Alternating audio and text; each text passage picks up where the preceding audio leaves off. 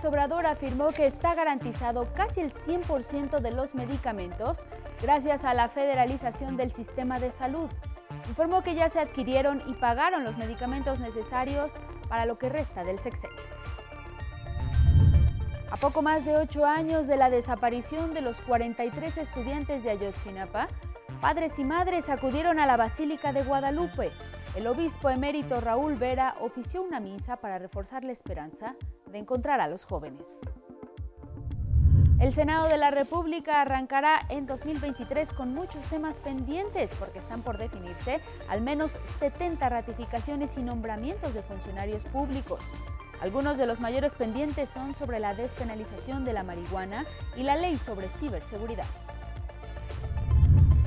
La patrulla fronteriza trasladó a 836 migrantes de Arizona y Texas a albergues saturados en San Diego, California.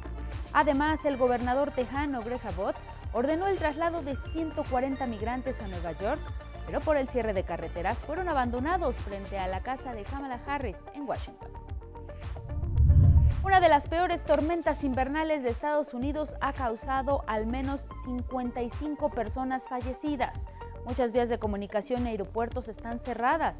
Las nevadas han alcanzado hasta 2 metros de altura y tuberías de agua y gas han colapsado.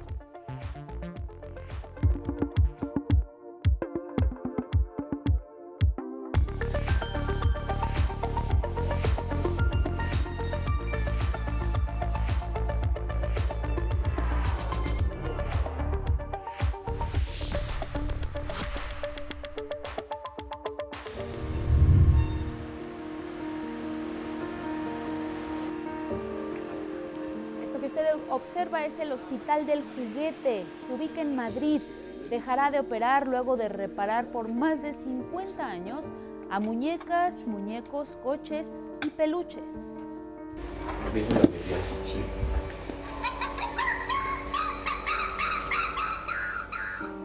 Su aprecio por los juguetes le llevó a dedicar gran parte de su vida para aliviar males de juguetes reciclados y generar sonrisas entre muchos infantes. El único hospital del juguete en esta ciudad cerrará a finales de año sin que su propietario y único médico encuentre sucesor.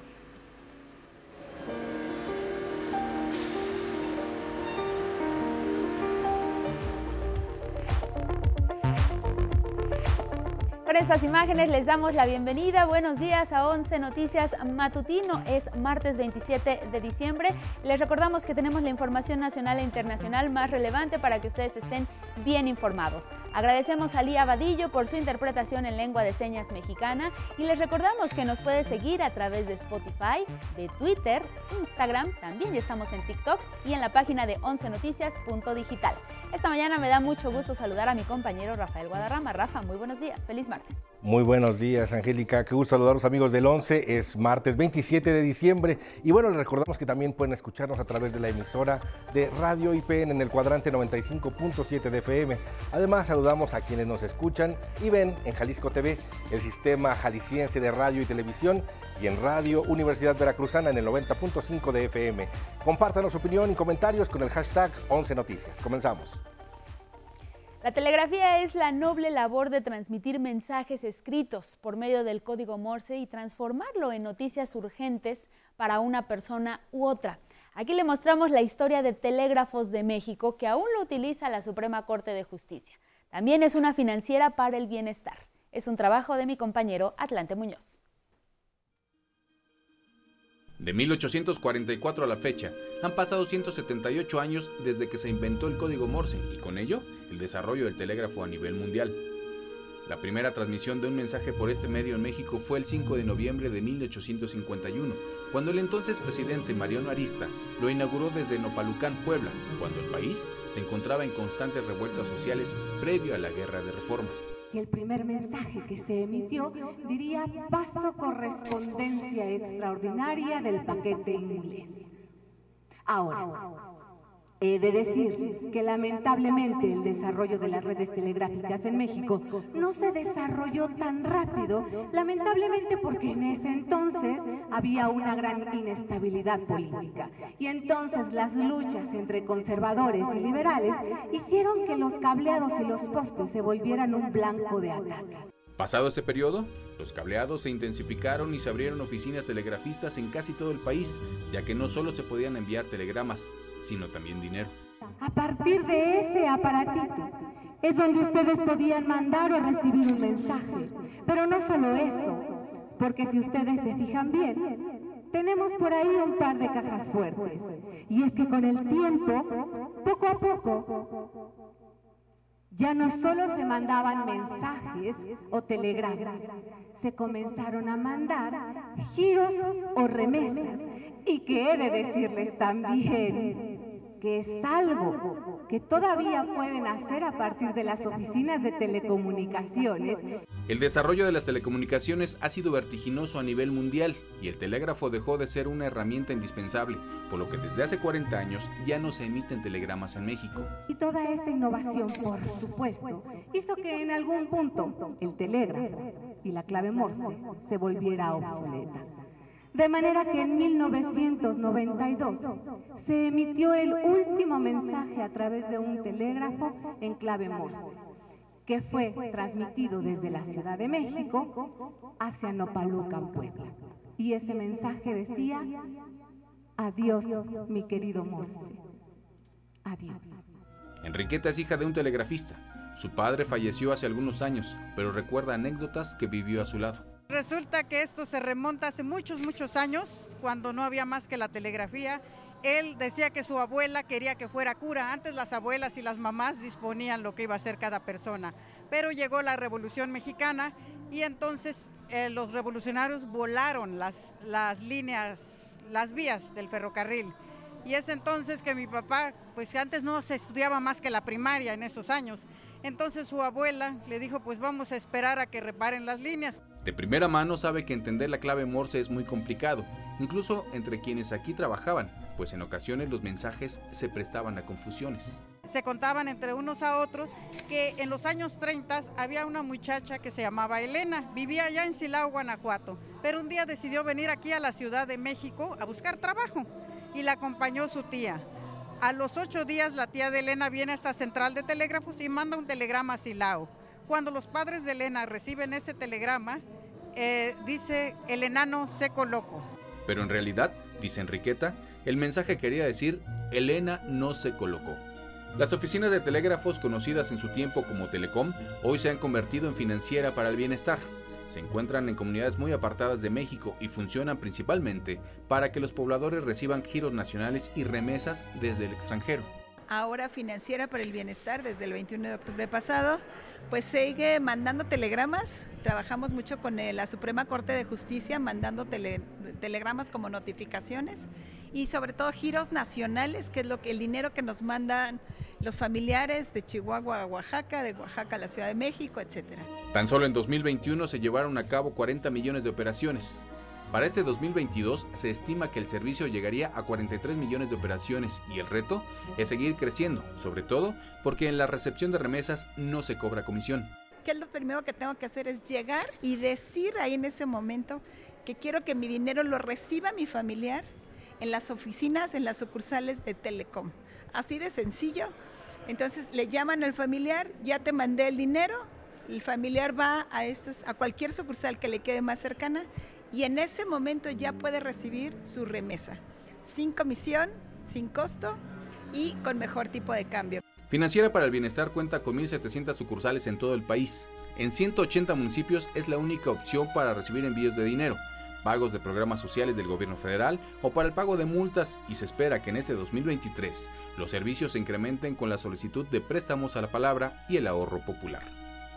Con imágenes de Dante Gutiérrez, 11 Noticias. Atlante Muñoz. Una tragedia gélida recorre buena parte de Estados Unidos. Millones de personas padecen la temporada invernal con temperaturas extremas cercanas a los menos 50 grados Celsius. Federico Campbell Peña tiene un recuento de esta situación.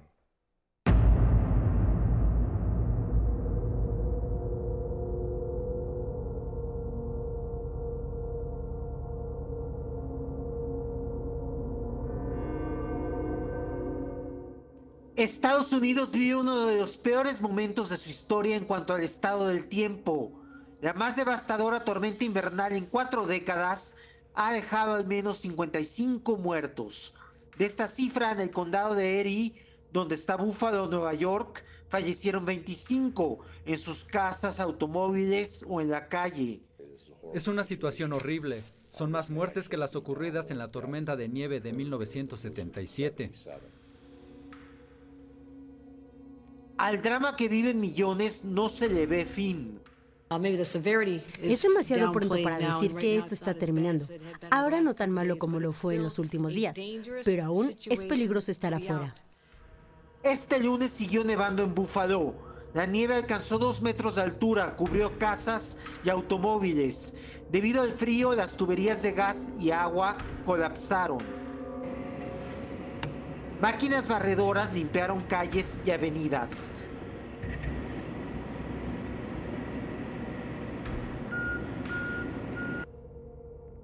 Se ordenó quedarse en casa para evitar más fatalidades. Las condiciones siguen siendo muy difíciles. La prohibición de manejar sigue vigente. Por favor, no salga. Bajo el estado de emergencia se desplegaron 200 soldados de la Guardia Nacional en el estado de Nueva York para ayudar a la población. En toda la Unión Americana, ríos y lagos se congelaron. Carreteras, caminos, vías de tren, puertos y aeropuertos siguen cerrados. Este lunes se cancelaron 1.700 vuelos. Pasajeros y sus equipajes quedaron varados. En Washington, Nueva York y Maine, 70.000 personas permanecen sin electricidad y calefacción. La Red Consular de México en Estados Unidos puso a disposición de los paisanos el centro telefónico 520-623-7874 para atender emergencias. Da miedo, la verdad sí, esperemos que no. Esperemos que no pase a tanto, la verdad. En Texas, la mayoría de las unidades de producción en la refinería de Pemex en Deer Park fueron cerradas. El suministro de vapor se interrumpió por el intenso frío de la tormenta. 11 Noticias, Federico Campbell Peña. En la frontera norte entre Ciudad Juárez, Chihuahua y El Paso, Texas, continúa el drama de cientos de migrantes, la mayoría de origen venezolano, quienes esperan la resolución de las autoridades estadounidenses sobre el polémico título 42 que les impide solicitar asilo. Confían en que la decisión les favorecerá para no ser detenidos si logran ingresar a suelo estadounidense. Vamos a ver cómo, si eliminan el título 42, no sé en realidad. Pero eso es lo que estamos esperando. Tenemos fe que, que va a pasar eso. Vamos a ver. Pero como todo cambia de un día para otro y no se sabe, no sabemos en realidad qué es lo que va a suceder. Estamos esperando lo, el futuro de nosotros, lo que va a pasar con nosotros y con nuestros hijos, porque son, no, no son ni cuatro ni cinco días de viaje, son meses de viaje, muchos meses. Y ha sido muy fuerte, bastante. Y sería pues muy importante para nosotros que sí nos dejaran entrar. Estamos esperando eso, que abran las puertas de la frontera para pasar a todos los migrantes. Todos los migrantes le pedirían eso, que nos abran las puertas. Solo queremos trabajar, hacer lo bueno. Mientras conocen la resolución, los migrantes siguen llegando a Ciudad Juárez a pesar del frío extremo, dormir a la intemperie y el constante asedio del hambre. Sin embargo, estas penurias con frecuencia no son lo más duro que han vivido. Arribar hasta ahí ha implicado un largo periplo de vicisitudes y riesgos, como los vividos por Ana Gabriela, quien charló en exclusiva con 11 Noticias. Es un trabajo especial de mi compañero Armando Gama.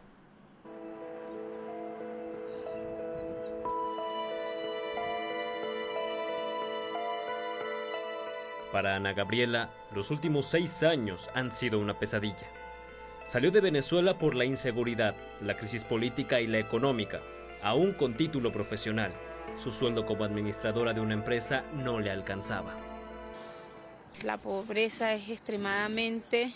Un, un, sueldo en Venezuela está en 30 dólares, un litro de aceite cuesta 12 dólares. ¿30 mensuales? 30 mensuales, 30 dólares mensuales. O sea, no puedes decir, o sea, 30 dólares comerías un, un día, pues. Y el resto, o ponle porque tú más estires, man, que sea un arrocito con huevo, que te dure la semana, pero el resto de días. Y cuando hay bebé, yo que tengo mi bebé. Su periplo, cuenta a El 11, inició en Argentina y ya recorrió toda Hispanoamérica. Antes de Venezuela pasé por Argentina, Chile, Bolivia, Perú, Ecuador. Tras emigrar de varias naciones, llegó a Perú, país del que dice sufrió marginación. Cuando llegué a Perú me recibieron, me partieron mi dedito para robarme el celular. Y fui, fui robada, víctima de robo, la uso, nos denigraba. Llegamos nosotras las venezolanas al Perú, que supuestamente nosotros queríamos quitarle los maridos a las peruanas, nos señalaban. Hace cuatro meses decidió virar al norte y se puso como meta llegar a Estados Unidos. Pasó Colombia, Centroamérica y luego ingresó a México. Tras pisar suelo mexicano subió al lomo de la bestia y una caída le trajo complicaciones de salud. Y de ahí me enfermé pues con la diarrea con sangre, vómito, vomité hasta sangre, claro, de la fuerza que uno hace se le rompen los vasitos. Llegó a Ciudad Juárez y en un albergue pasó convaleciente la Nochebuena y Navidad. Por sobrecupo tuvo que desalojar el refugio y ahora duerme prácticamente a la intemperie. Y para tener el frío, una improvisada tienda de campaña y unas cuantas cobijas. Acá está la cama. Acá, acá duermo. Acá duerme otro compañero. Otro compañero. Por allá dormían otros compañeros más que ya se fueron. Y sí, mucho frío de noche. Mucho, mucho, mucho frío. Pero esto es lo que hay por los momentos. Pese a todo, Ana Gabriela y su esposo no se dan por vencidos. Sacan fuerzas del recuerdo de sus tres hijas que dejaron en Venezuela. Junto al muro fronterizo, presiente que está a punto de lograr el sueño americano. Mientras tanto, espera que un milagro toque conciencias y corazones de las autoridades vecinas. Le hablo a mi Dios, a Dios, le digo, Señor, activa ángeles. Y, y en la situación, en el momento que yo digo, ya, ya no puedo, y me aparecen y gracias Dios. Desde Ciudad Juárez, Chihuahua, con imágenes de Miguel Vázquez e información de Armando Gama, 11 Noticias. Y aquí en la Ciudad de México, padres, madres y amigos de los 43 normalistas desaparecidos en Ayotzinapa, así como otras organizaciones sociales, realizaron una movilización a la Basílica de Guadalupe. Este 2022 se cumplieron ocho años de la desaparición de los estudiantes. Por ello, al grito de vivos se los llevaron, vivos los queremos, salieron de la glorieta de Peralvillo hasta el recinto guadalupano, donde fueron recibidos por el obispo Raúl Vera, quien escuchó sus demandas para posteriormente iniciar la ceremonia religiosa.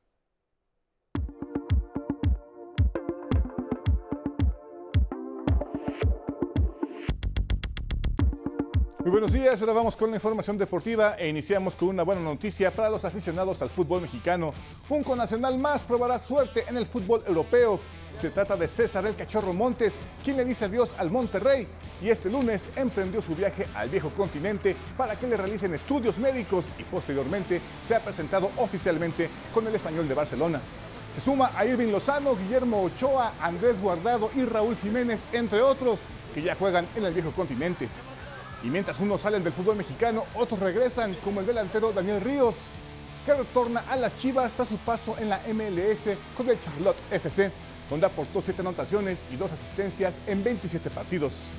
También se suma al rebaño sagrado el mediocampista Víctor Guzmán, campeón con el Pachuca y quien surgió de las filas de las Chivas. El más sobre el fútbol, a una semana de finalizada la fiesta del desierto, el sitio web Transfer Market reveló la lista de jugadores que incrementaron su valor tras su actuación en este torneo. El mediocampista Luis Chávez fue el único mexicano que incrementó su valor de 6.5 millones de euros a 8 millones, tras el golazo de tiro libre que anotó ante Arabia Saudita. Aunque nada se compara con el francés Kylian Mbappé, quien se convirtió en el jugador mejor valorado del mundo al incrementar su valor a 180 millones de euros, 20 millones más de lo que valía el mes pasado, por arriba de Erling Haaland, que vale 170 millones. Y ahora vámonos al fútbol mexicano porque arrancó la última jornada de la Copa México. Toluca cerró su participación en el torneo con victoria de 1 por 0 ante el Necaxa. Ya solo queda un boleto a la final, donde ya se encuentran las Chivas, quienes esperan al ganador del partido de este día entre Cruz Azul y América. Este martes también Tigres se medirá a Santos y el rebaño se enfrentará al Atlas. En el fútbol americano de la NFN, la temporada se está llegando ya a su recta final y los Potros de Indianápolis y los Cargadores de Los Ángeles jugaron el Monday Night Football. El marcador final fue de 3 a 20 en favor de los angelinos.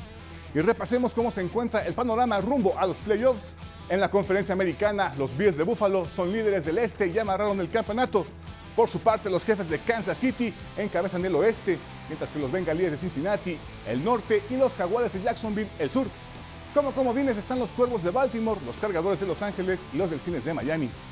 Mientras que en la conferencia nacional, las Águilas de Filadelfia son líderes del este, pero todavía no amarran la división, al igual que en la sur los Bucaneros de Tampa Bay. En cambio, los vikingos de Minnesota ya tienen asegurado el norte, al igual que los 49 de San Francisco el oeste. Vaqueros, gigantes y comandantes son los comodines. Hasta aquí la información deportiva, Angélica. Gracias, Gabriel Sainz. Ya nos platicarás quién es tu favorito para esta temporada y en, en, camino hacia el Super Bowl. Nos vamos a ir a una pausa, pero le invitamos a que se quede con nosotros porque le tenemos el estado del tiempo, cómo siguen los fríos en nuestro país, heladas, lluvias, tormentas invernales, todo eso se lo vamos a contar al regresar, pero también le vamos a platicar de que el fiscal de Oaxaca, Arturo Peinbern, renunció y le aceptaron su renuncia. De todo eso al regresar.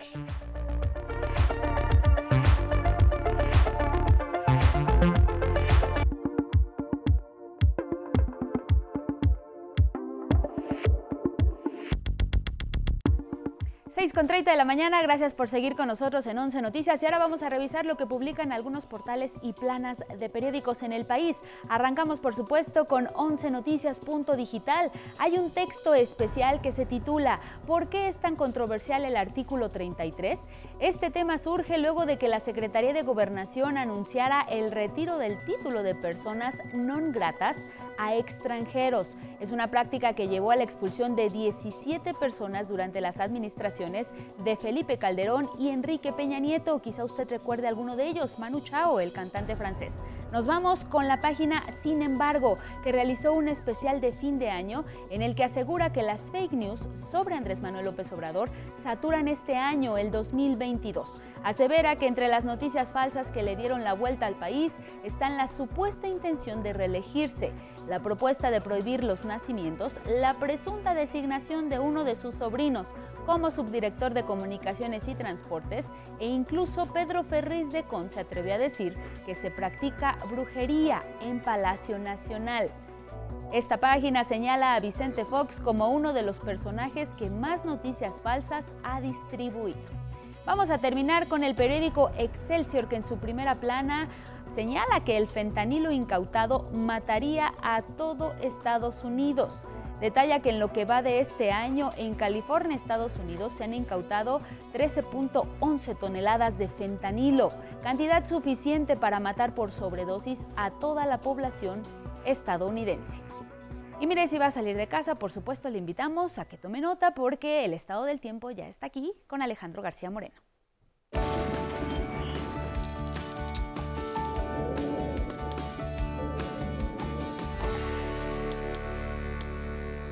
Muchas gracias, Angie. Muy buenos días, los saludo con gusto. Y si va a salir de casa, bien, bien abrigado, le vamos a presentar la información meteorológica más importante para nuestro país.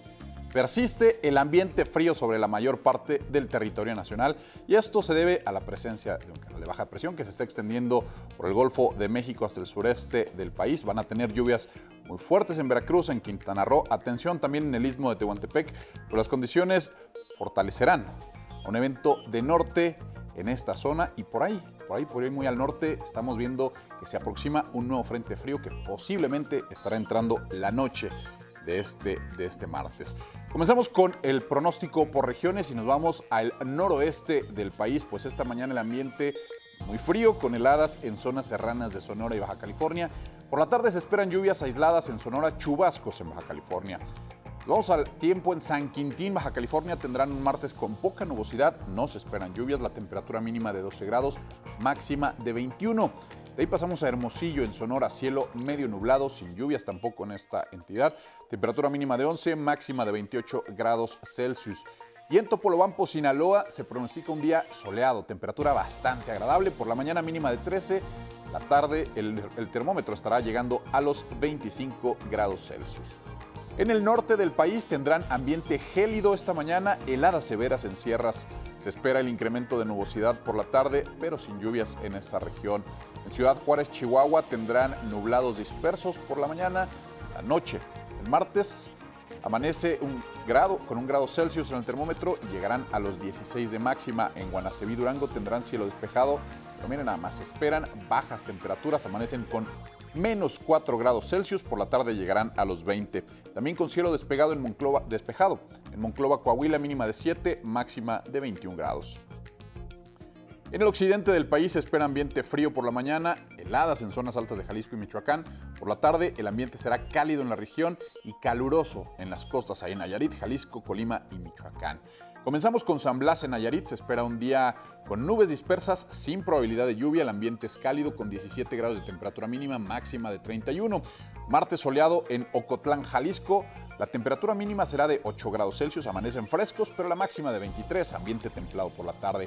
En Tecomán, Colima, con cielo medio nublado, pero tampoco se esperan lluvias, ambiente caluroso, pues tendrán 20 grados de temperatura mínima por la tarde, el termómetro llegará a los 33. En el sur y sureste, cielo medio nublado, medio nublado a nublado. La mayor parte del día, probabilidad de chubascos en la región. Se formarán bancos de niebla, posibles heladas en sierras de Oaxaca y Chiapas.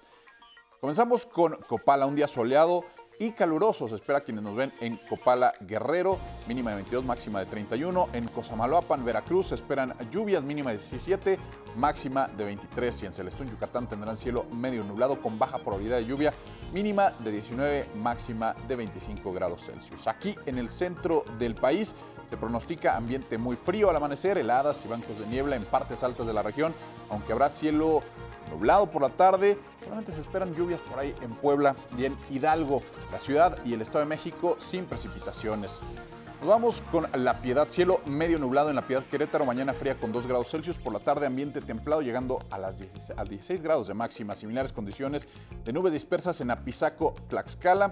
No se esperan lluvias, mínima de 2 grados, máxima de 17 y cerramos con Texcoco en el Estado de México. Se pronostica nubosidad durante el día, una mañana fría, 4 grados Celsius en el termómetro, por la tarde alcanzarán los 17 de temperatura máxima.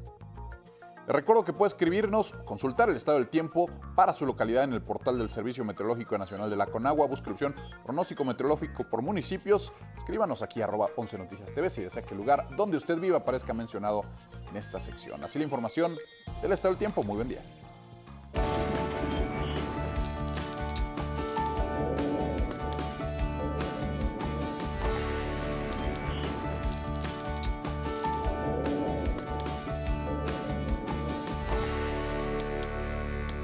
Vamos a información nacional. El final de este 2022 está ya muy cerca y la revisión de lo logrado comienza a darse. El presidente López Obrador plantea que este año cerrará con números favorables y 2023 será mejor para la población mexicana. Pero, ¿qué dice quién es quién en los precios? Nick Teja Germán tiene la información. El presidente López Obrador hizo un balance de lo realizado y sostuvo que México llega al cierre de 2022 con más empleos, mejores salarios, menos violencia y más esperanza. Y lo más importante, dijo, es que la nación va saliendo del atraso. Tenemos que agradecerle a la gente, agradecerle a la vida, a la naturaleza, al Creador, a todos, porque hemos avanzado. Vamos avanzando, vamos sacando al país del atraso, tenemos finanzas públicas sanas, han aumentado los salarios, ha aumentado el empleo, tenemos más producción de alimentos, tenemos más producción de energéticos, hay menos violencia, hay estabilidad política y creo que más alegría y esperanza. En este marco, reconoció empresarios y comerciantes su contribución para que en esta temporada navideña no se dispararan los precios de la canasta básica y con ello apoyar a la economía de las familias. Hay tiendas donde están vendiendo eh, en menos de mil, 900 pesos los 24 productos y en general está abajo de el precio que concertamos, porque no se impuso, de los 1039. Tengo también que agradecerle mucho, mucho a los empresarios, a los comerciantes, pequeños, medianos, grandes, que siguen creyendo en México. A los legisladores también les reconoció que hicieron realidad la aprobación del presupuesto para el siguiente ejercicio y así garantizar continuidad a los programas del bienestar. La pensión para adultos mayores, que comenzará a entregarse el próximo año, destacó, tendrá un incremento de 25% y pasará de 3.850 pesos a 4.812. La titular de la dependencia informará en enero cómo será el programa de dispersar estos recursos. El mandatario anticipó más crecimiento, pues, dijo, seguirá recibiendo inversión extranjera, aunado a otros factores como el fortalecimiento del peso frente al dólar. Tenemos primer lugar en inversión extranjera. Se logró que México sea el socio principal de Estados Unidos, socio económico, comercial con Estados Unidos en el mundo. Las reservas están también muy altas, han crecido, ha crecido el índice de la bolsa de valores. Llevamos cuatro años y no se ha devaluado el peso, al contrario, es la moneda que más se ha apreciado con relación al dólar. Por otro lado, en el lunes del quién es quién en los precios, David Aguilar, coordinador de divulgación de la Profeco, informó que los precios de las gasolinas hasta el 18 de diciembre se mantuvieron en 21.88 para la Magna, 24.04 la Premium y el diésel en 23.60. El gas LP por kilo en cilindro tuvo un costo de 19 pesos con 19 centavos, mientras que el estacionario está en 10 pesos con 36 centavos el litro. Con imágenes de Yujin Pasol, 11 Noticias, Nicteja Germán. Más temas de la matutina y es que el Ejecutivo Federal también consideró que el año 2023 tiene buenas perspectivas en materia de salud, en especial en el abasto de medicamentos. Hizo críticas a ciertos personajes que, de acuerdo con su referencia, un día sí y el otro también están en contra de la cuarta transformación. Nick Teja Germán nos informa. Rumbo al fin de 2022, el presidente hizo un balance de lo avanzado en materia de salud y señaló que la federalización del sistema respectivo ha permitido que en nueve estados el abasto de medicamentos se encuentre cerca del 100%. 99, Nayarit, Tlaxcala, 96, Colima, 97, Baja California Sur, 99, Sonora, 98, Sinaloa, 96. Campeche 88, con un sistema nuevo de recetas surtidas que se estableció. O sea, no el abasto en general, sino de, de las recetas. Y en otro tema, aseguró que será en julio cuando arranque el periodo de pruebas del tren Maya. Detalló que durante su construcción se realizaron hallazgos de piezas arqueológicas, cuya presentación se hará próximamente se tiene previsto, anunció, un nuevo parque ecológico en Yucatán, que se llamará El Mangle, mismo que nacerá en Quintana Roo, gracias a la donación de terrenos del hotelero Julio Verdeguer.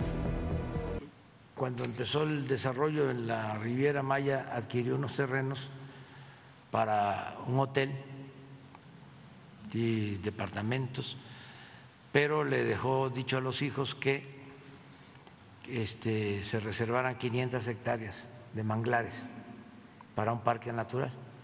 Y ahora los hijos me buscaron para decirme de que quieren donar eh, ese terreno que está en un fideicomiso para un parque natural.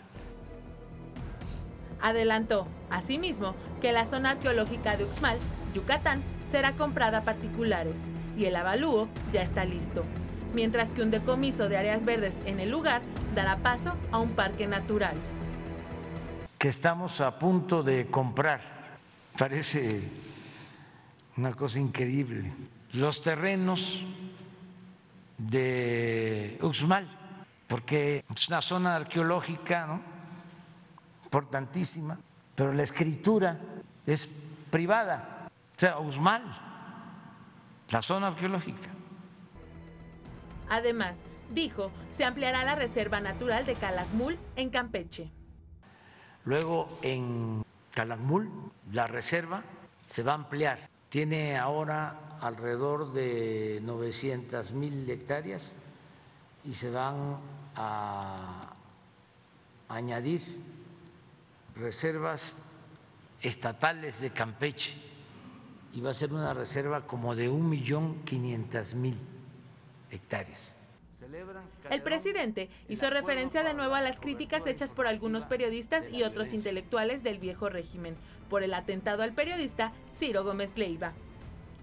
Y dejó en claro la incongruencia de estos críticos, al recordar que en el sexenio de Felipe Calderón, muchos de los que ahora lo critican aceptaron autocensurarse y acatar la orden de Calderón de no publicar ni difundir ninguna noticia relacionada con actos de violencia de la guerra contra el narco en ese sexenio. Exhibió la imagen de ese acuerdo de autocensura, entre los que destaca el mismo Ciro Gómez Leiva, acompañado de Loret de Mola, Joaquín López Dóriga, Pedro Ferriz de Con, Denis Merker, Carlos Push, Mari Carmen Cortés, Roberto Rock, Pepe Cárdenas, Javier Alatorre, Carlos Marín, Pascal Beltrán del Río, entre otros. Pues es de dominio público qué medios de comunicación, qué periodistas guardaron silencio cuando estaban saqueando a México, como nunca en la historia. Nunca hablaron de corrupción. Además, encubrieron delitos que se cometían, como lo que significó la guerra contra el narcotráfico. Este es el índice de letalidad. Fallecidos 1.412 en enfrentamientos, heridos y detenidos 1.127, agresiones 1.076, índice de, letalidad 285. Es decir, más muertos que heridos y detenidos. 11 Noticias, Nicteja Germán. El presidente López Obrador también aseguró que respaldará el dictamen emitido por la UNAM sobre la investigación iniciada a la tesis de titulación en Derecho de la ministra de la Corte, Yasmín Esquivel, tras ser acusada de haberlo plagiado. Tiene que haber un dictamen. O sea, sí, sí hay este, coincidencias, eso todo el mundo coincide, de que es una copia, de eso no hay duda. Lo que hay que ver es quién copió a quién, quién plagió a quién. El jefe del Ejecutivo deseó que el resolutivo de la Casa de Estudios sea antes de la elección de presidencia de la Suprema Corte, en la que la ministra es candidata. Y nos vamos a Oaxaca porque el Congreso de ese estado aceptó la renuncia del fiscal general del estado, Arturo Peinbert Calvo. Anunció el proceso de selección del nuevo fiscal. Peinbert, quien había tomado el cargo en marzo de 2021, dijo que la decisión fue por motivos personales y no por presiones políticas. Afirmó que Oaxaca vive una nueva realidad política ante la llegada de Salomón Jara como nuevo gobernador de izquierda en esa entidad.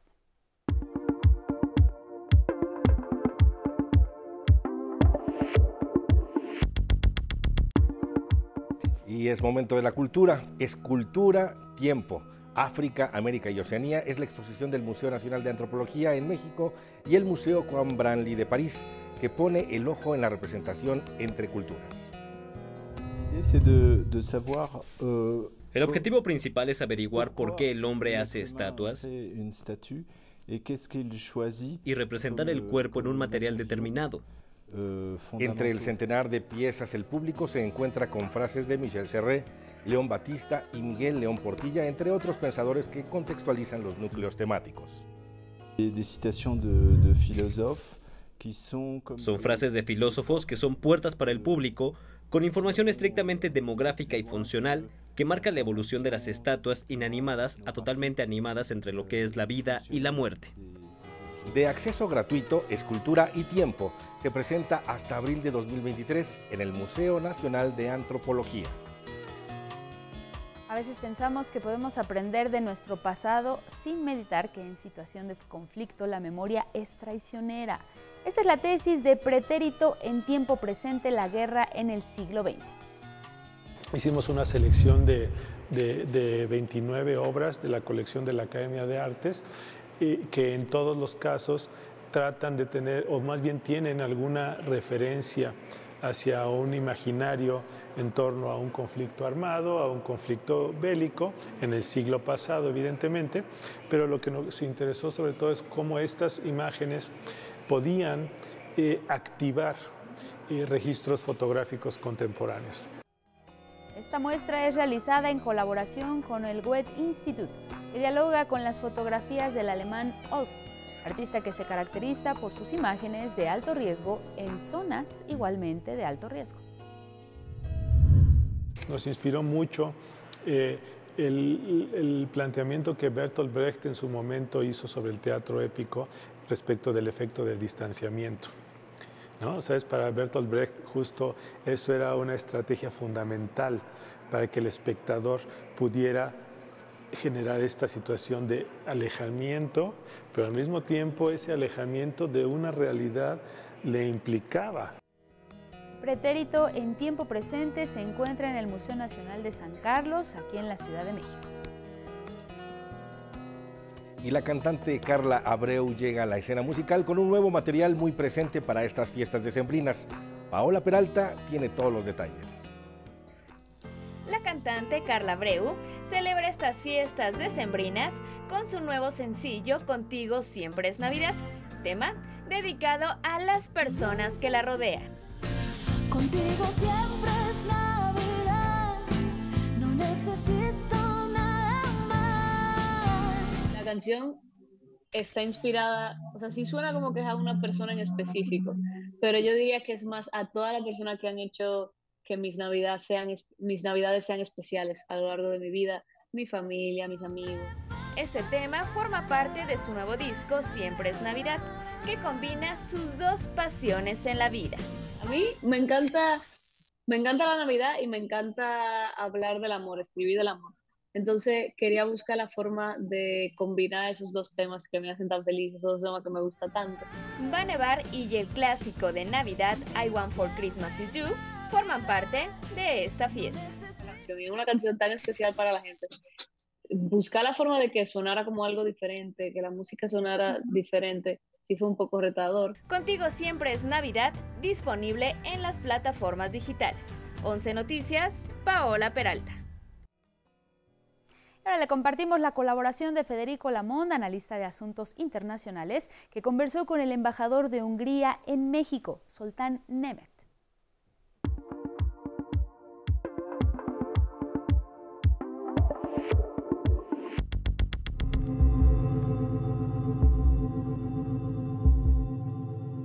Esta mañana, amigas y amigos de la audiencia, a través de 11 Noticias, platicando con su excelencia, el señor embajador de Hungría ante México, Soltan Nemet. Embajador, gracias por aceptar esta entrevista con 11 Noticias. Buenos días para usted. Muy buenos días, muchas gracias por la oportunidad. Muchas gracias por la invitación. ¿Cuál es el objetivo de su misión diplomática en México a partir de la entrega de sus cartas credenciales? Eh, bueno, como embajador de Hungría en México, mi tarea más importante es desarrollar y profundizar las eh, relaciones húngaro-mexicanas, ¿no? Y esto incluyendo, antes de todo, la promoción de las relaciones humanas directas, como interacciones, es decir, relaciones económicas, culturales, educativas, eh, científicas, deportivas y también el turismo.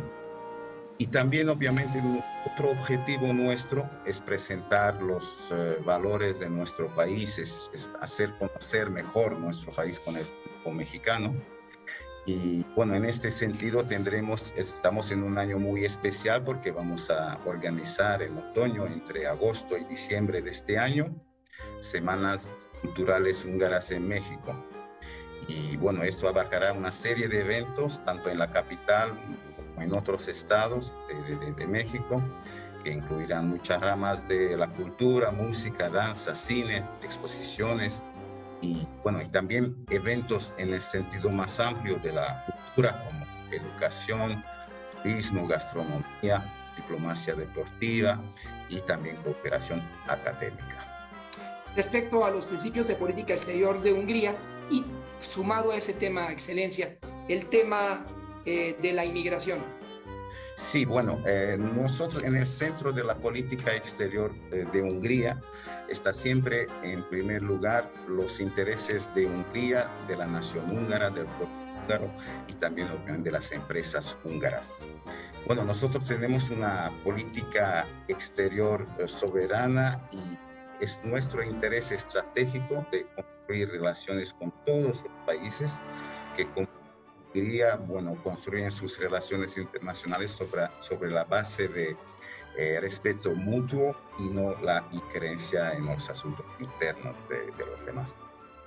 Eh, Finalmente, adelante. Inmigración, ¿no? Em, inmigración, eh, nuestra política de inmigración es muy simple. Nosotros siempre decimos que no se debe importar los problemas, pero sí llevar la ayuda a donde se la necesita.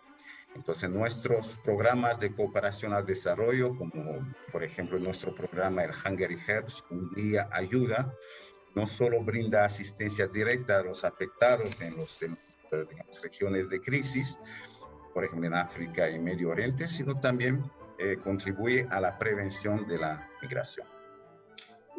finalmente, señor embajador, respecto a la balanza comercial entre México y Hungría, ¿qué nos comenta? Sí, México para Hungría es el socio comercial número uno en América Latina y el número dos de todo continente americano. Bueno, afortunadamente nosotros el volumen eh, comercial eh, entre los dos países eh, estableció un nuevo récord, superó los 1.250 millones de dólares bueno, los activos húngaros son significativos, siempre en exportaciones en los 837 millones, las importaciones 285 millones de dólares. Excelencia, Soltán Nemet, gracias por esta entrevista en 11 Noticias. Buenos días para usted. Muchas gracias. Gracias. Gracias.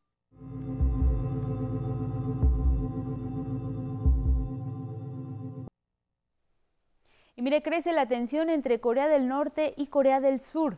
Drones de Corea del Norte llegan al territorio del sur. El Ministerio de Defensa de Corea del Sur informó que unos cinco aviones no tripulados o drones de su vecino del norte habrían cruzado su espacio aéreo, lo que llevó al ejército surcoreano a desplegar aviones de combate y helicópteros de ataque. De acuerdo con el primer comunicado del Ministerio de Defensa, el ejército de Corea del Sur disparó contra los drones, pero agregó que no podía confirmar si algún dron fue derribado. Nos vamos a ir a una pausa. Le invitamos a que se quede con nosotros. Todavía tenemos más información internacional. ¿Qué es lo que está pasando con la repatriación ilegal de disidentes chinos? Se lo vamos a contar al regresar. También le hablaremos sobre la discriminación de personas de talla baja. ¿A qué es a lo que se enfrentan en un país como el nuestro, en donde no hay acceso a muchas cosas, incluida la educación para estas personas? También les vamos a hablar sobre el trabajo infantil en nuestro país es una problemática que día con día crece. ¿Cómo es que también se enfrentan a esta situación niños y niñas que no tienen posibilidad de ir a la escuela y por su parte tienen que trabajar? Les vamos a contar todo esto al regresar. Quédese con nosotros.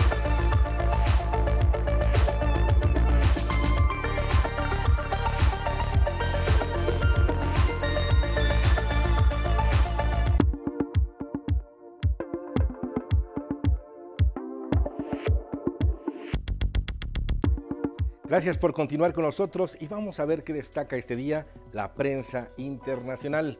El diario británico The Guardian titula su nota de ocho columnas, Revelado, el terrible estado de la red ferroviaria rota. Informa que en el último año más de la mitad de los servicios de los trenes de pasajeros se han interrumpido o retrasado en 15 de, las estaciones más concurridas de Gran Bretaña y califica al sistema ferroviario de roto, pues no se puede arreglar fácilmente. En su nota secundaria apunta que se dispara la crisis de vivienda estudiantil y en su fotografía principal vemos a Elle Edwards, una chica de 26 años quien murió en un tiroteo en un bar de Merseyside en Nochebuena. El estadounidense The Wall Street Journal dice que se cancelan miles de vuelos en el suroeste de ese país.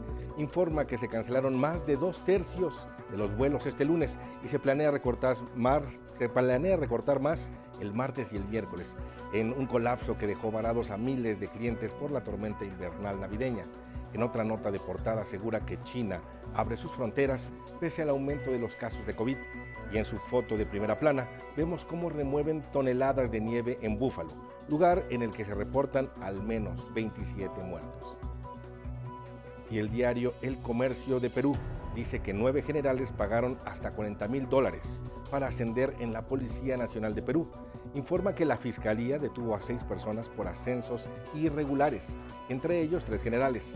En otra nota de portada, presenta una entrevista con Hernando Guerra, presidente de la Comisión de Constitución del Congreso, quien advierte que la mínima reforma constitucional debe ser de la bicameralidad. Y en su imagen principal vemos justamente a ocho de los personajes supuestamente involucrados en corrupción en la Policía Nacional de Perú. El gobierno de China creó más de 100 centros secretos en distintas partes del mundo para espiar y repatriar a los ciudadanos chinos que viven en exilio. Aquí le tenemos los detalles de esta información. El gobierno chino ha desplegado en el mundo más de un centenar de centros de detención ilegales y retorno involuntario de ciudadanos disidentes, incluso en países con los que mantiene tratados de extradición que no utiliza. Los centros de servicios policiales en el extranjero, establecidos por oficinas de seguridad pública de al menos las provincias de Zhejiang y Fushuel, se ocupan del retorno ilícito de migrantes, desde instalaciones camufladas como en Italia, denuncia la ONG de defensa de los derechos civiles Safeguard Defenders. El cartel al exterior de este local, en la ciudad toscana de Prato, indica que es un centro cultural, pero la investigación del organismo ciudadano afirma que se trata de una de las 110 comisarías ilegales chinas repartidas en el mundo. Ahí habrían llevado a cabo operaciones para forzar el retorno de migrantes. El más reciente informe de la organización reporta que en al menos 83 casos se han utilizado locales como este para obligar a disidentes chinos a regresar a su país. El local en Prato lleva semanas cerrado desde que salieron a la luz las primeras denuncias y las autoridades parecen comenzar a tomar en serio el asunto, a decir de la diputada Erika Machetti, tras reunirse con el ministro del Interior, Matteo Piantedosi. Por primera vez ha salido algo muy claro de la reunión. El ministro ha dicho que se ha abierto una investigación para estudiar el asunto. Austria, Canadá, República Checa, Chile, Alemania, Irlanda, Nigeria, Portugal, España, Suecia, Países Bajos, Reino Unido y Estados Unidos ya emprendieron investigaciones en distintos niveles tras reconocer la existencia de esos centros. En cambio, las autoridades de Argentina, Brasil, Brunei, Camboya, Ecuador, Francia, Grecia, Hungría, Japón, Lesoto, Mongolia, Serbia, Eslovaquia, Tanzania, Ucrania y Uzbekistán aún no han respondido a los informes sobre los centros policiales en el extranjero de China, en sus territorios. Beijing niega las acusaciones. 11 Noticias. Y en Perú, tras la destitución de Pedro Castillo Terrones como presidente y su encarcelamiento, el gobierno sustituto ha emprendido una ofensiva contra funcionarios vinculados al exmandatario.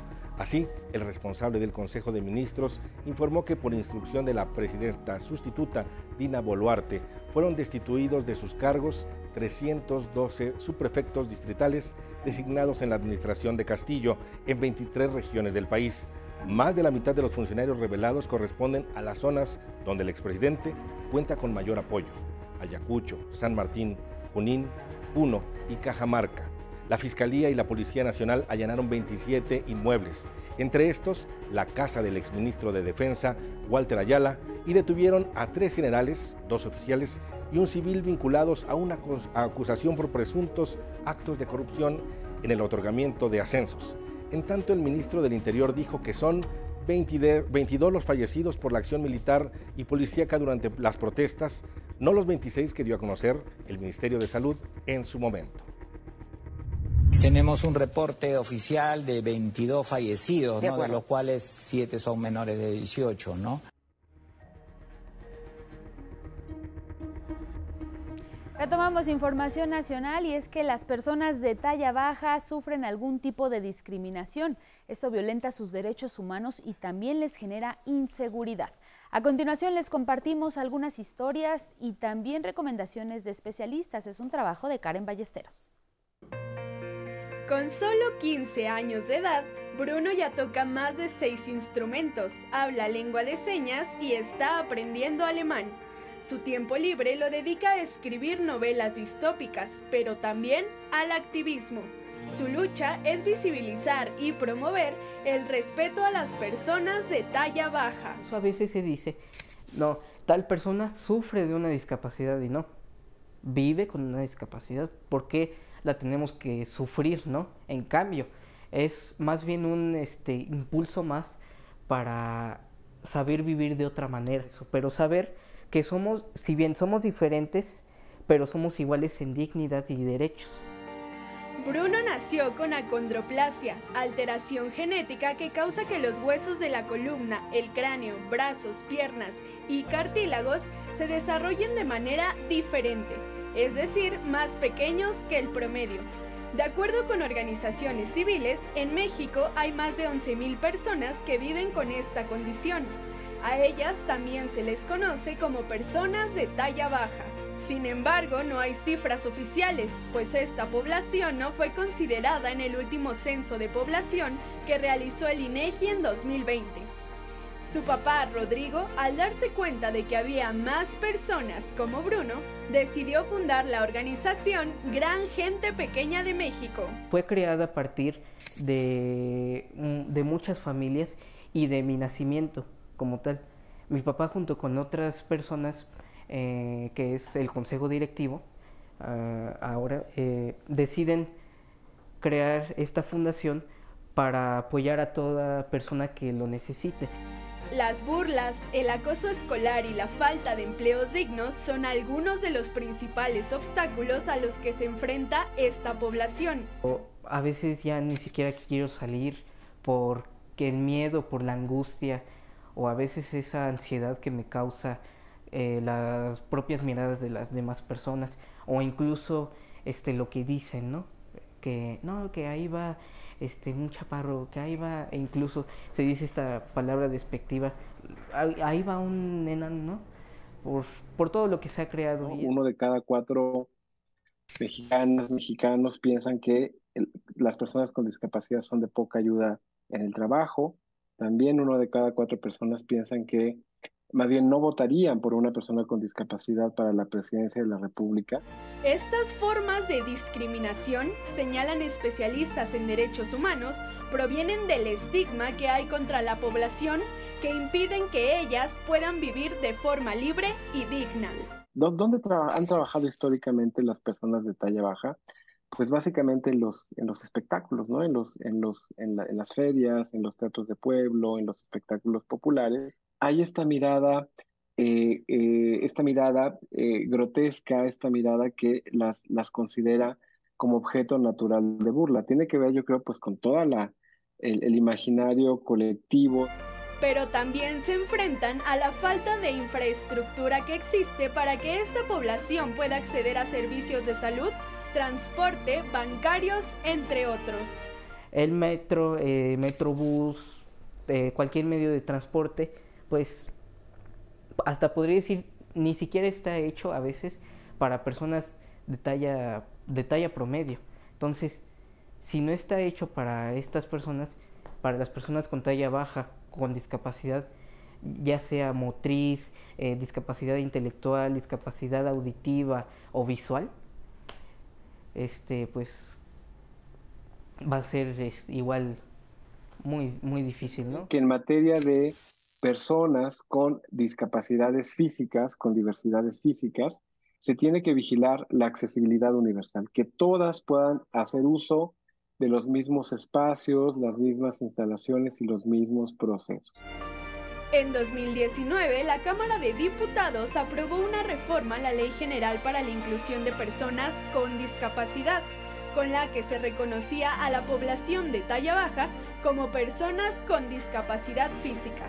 Esta significó un avance importante para el respeto a sus derechos. Y pueden tener beneficios como este gubernamentales, ¿no? O incluso beneficios en el transporte público para los espacios para personas con discapacidad, los beneficios que se tienen para las personas con discapacidad, eh, las leyes que conllevan a las personas con discapacidad, de la no discriminación, de incluso los valores que, que ya se tienen como fundamentados. Sin embargo, aún hacen falta cambios para garantizar la inclusión de todas las personas, quienes al fin y al cabo tenemos características diversas. Las discapacidades físicas tienen que ser protegidas, ¿no? Fundamentalmente pensamos en, en cinco ámbitos que son la salud, el empleo, eh, la educación, la seguridad social y la procuración de justicia. Hoy, gracias al apoyo de su familia y de gran gente pequeña de México, Bruno ha podido enfrentar la discriminación hacia las personas de talla baja. Las personas con talla baja son casi casi expulsadas o son este, alejadas por sus propias familias o amigos o demás familiares. Entonces, yo al verme situado en una familia y con amigos y compañeros y personas que conozco que me respeta y me y incluso me quiere, pues la verdad sí me siento este muy feliz. Con imágenes de Raúl Mejía, 11 Noticias, Karen Ballesteros. Pues muchas gracias por haber estado con nosotros. Mañana los esperamos con más información. Angélica, muy buenos días. Muchas gracias Rafa Guadarrama y gracias a todos los que nos acompañaron a través de Radio Instituto Politécnico Nacional y a través de nuestras redes sociales. Quédese pendiente de la programación del 11. Muy buenos días.